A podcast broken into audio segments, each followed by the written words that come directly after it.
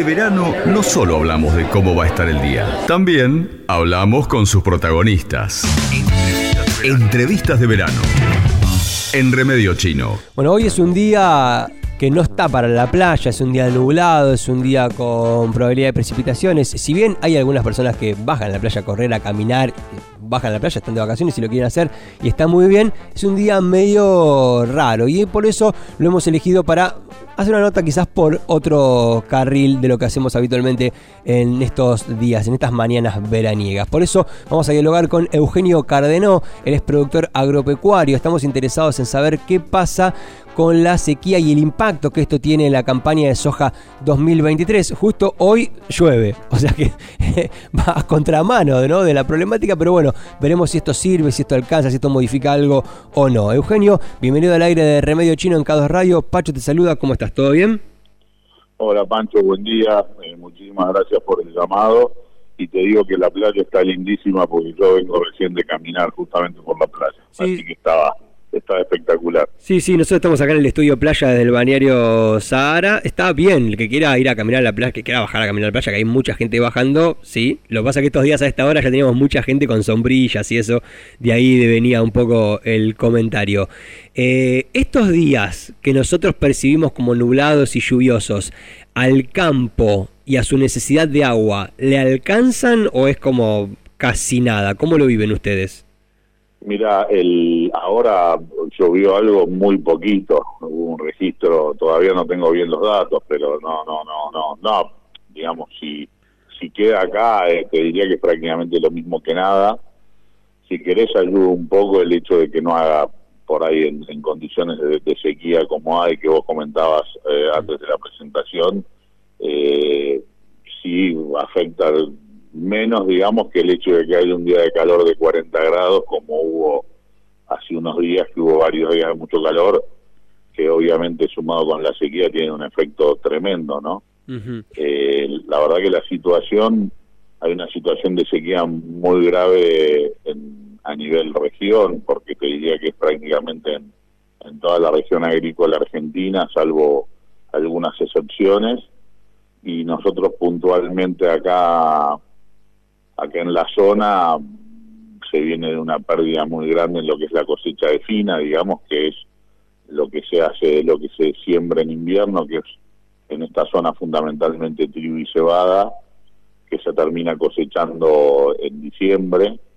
Hay una pérdida muy grande por la sequía que hubo hasta ahora.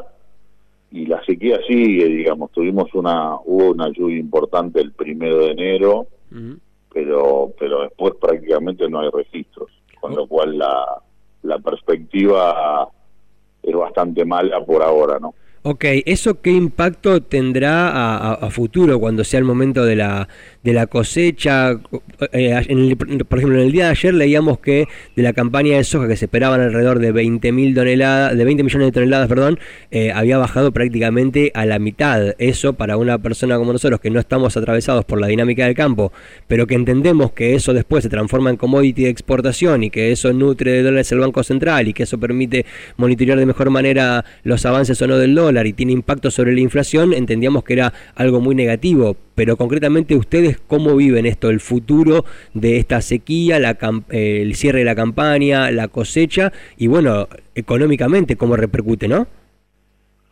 No, no, bueno, a ver, eh, como vos bien decías, es algo que repercute negativamente en todos y, si querés te lo pongo en un ejemplo simple de lo que pasó ahora con el tema de la cosecha de, trigo y cebada que recién mencionaba a ver, el, el, prácticamente lo que se cosechó en la zona fue la mitad de lo que se cosecha en una cosecha normal o en algunos casos menos, ¿no? Digamos, más allá del quebranto que le genera el productor, porque en muchos casos ni siquiera llega a cubrir los costos que tuvo, con lo cual tiene una pérdida directa.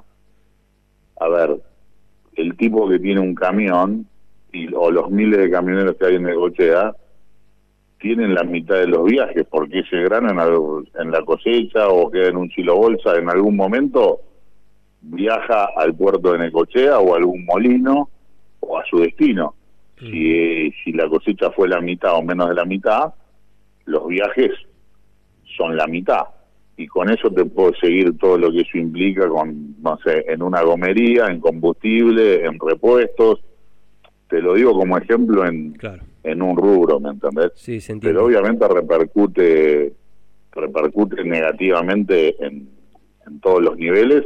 Y por supuesto, si uno lo lleva a nivel macro, si en vez de 18, 20 toneladas, millones de toneladas de trigo que se producen habitualmente se terminaron produciendo, produciendo 12 millones o 10, bueno, obviamente que hay eh, todo un saldo exportable que no existe. Okay. Entonces, la verdad que es una macana. Con respecto a lo que vos me preguntás de la gruesa, que es un poco por ahí el eh, más lo que está pasando ahora, digamos, hoy hay eh, las proyecciones van variando porque hoy estamos en un momento en el cual el, partido no está jugado todavía. Digamos, nosotros hoy, eh, digamos, sobre todo en, en, nuestra zona, si realmente de ahora en adelante llueve, posiblemente vamos a tener una recuperación de los cultivos, no vamos a tener una situación de cosecha récord, una situación óptima, pero eso se puede ir modificando. Hay zonas que por ahí están más complicadas, donde los cultivos están más adelantados. Yo tenía, un, no sé, por ejemplo, Entre Ríos, que se sembró antes, donde uno ve fotos y ve imágenes donde realmente el, partido ya está jugado y está perdido, digamos. Hay lotes que directamente uno los ve y no van a producir nada. En nuestra zona todavía, bueno, los, los maíces están en floración, están entrando a floración, lo mismo con lo, lo que es el tema de los girasoles con lo cual, bueno, todavía si tenemos precipitaciones hay una chance de que, de que la cosecha se puede haber una cosecha, seguramente no sea muy buena, pero por lo menos el, el, productor va a poder eh, sacar algo.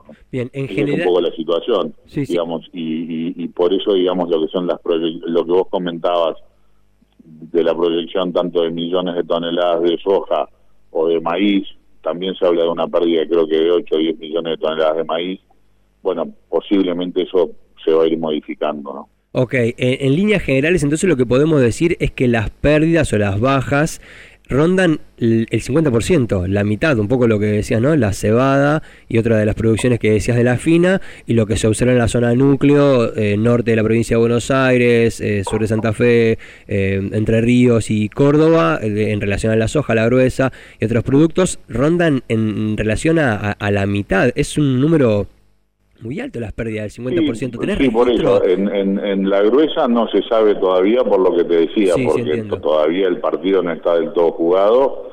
En la final ya te diría prácticamente que sí, pero sí, sí, son, digamos, la, verdad que los números asustan y realmente es una situación muy extrema en cuanto a sequía, que algunos hablan de que desde el año 60, que no sea una situación así. Ajá, es una situación grave y además a todo eso sumale también todo lo que es eh, todo el tema de la ganadería, que también es otro tema bastante complejo. ¿no? Claro, eh, eso te iba a preguntar, registros de esto hay que remontarse a la década del 60, más o menos, para darnos una idea del impacto que tiene.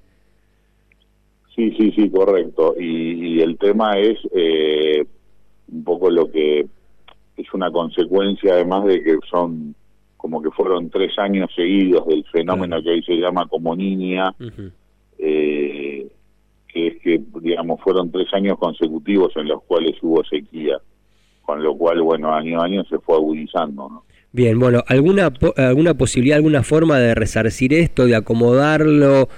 Eh, ¿qué, analizan ustedes ante esta situación o directamente no hay chance de acomodarlo? Ya sé que la gruesa todavía el partido se está jugando, me quedó perfectamente claro, eso es muy clara la explicación, pero digo, en, en, ese sentido, ¿qué es lo que se piensa? ¿Hay algunas alternativas?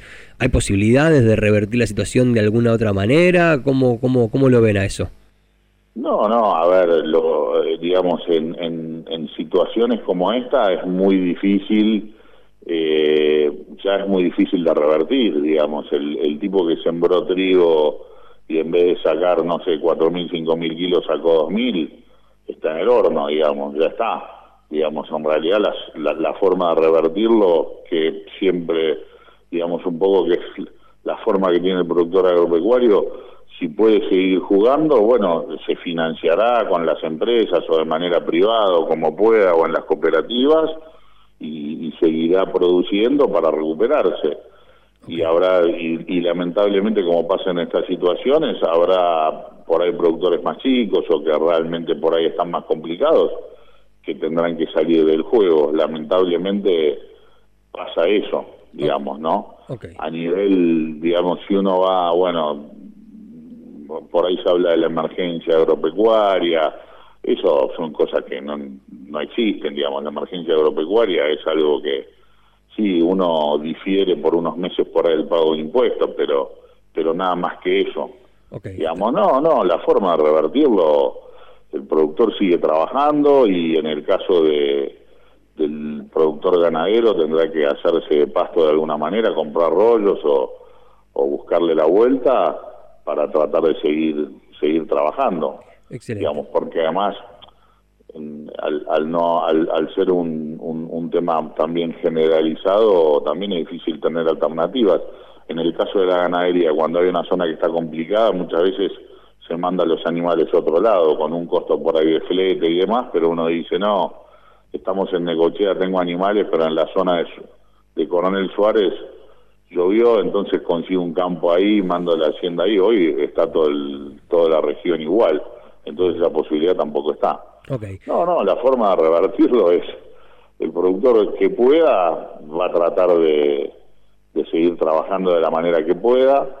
En eso también me parece que es interesante decirlo, siempre el productor es bastante ingenioso en esas cosas eh, y, y, obviamente que va a ser a su propio costo. Ojalá haya alguna ayuda concreta de algún estamento del Estado, pero pero es difícil que eso ocurra si, digamos, si, si así todo, por ejemplo, siguen existiendo las retenciones, por más que el productor haya cosechado la mitad, igual las tiene que pagar, digamos, eh, es difícil esperar que haya una ayuda concreta, ¿no? Está clarísimo. Eugenio, muchísimas gracias por esta comunicación. Quedamos expectantes de lo que suceda para volver a ponernos en contacto, ¿sí?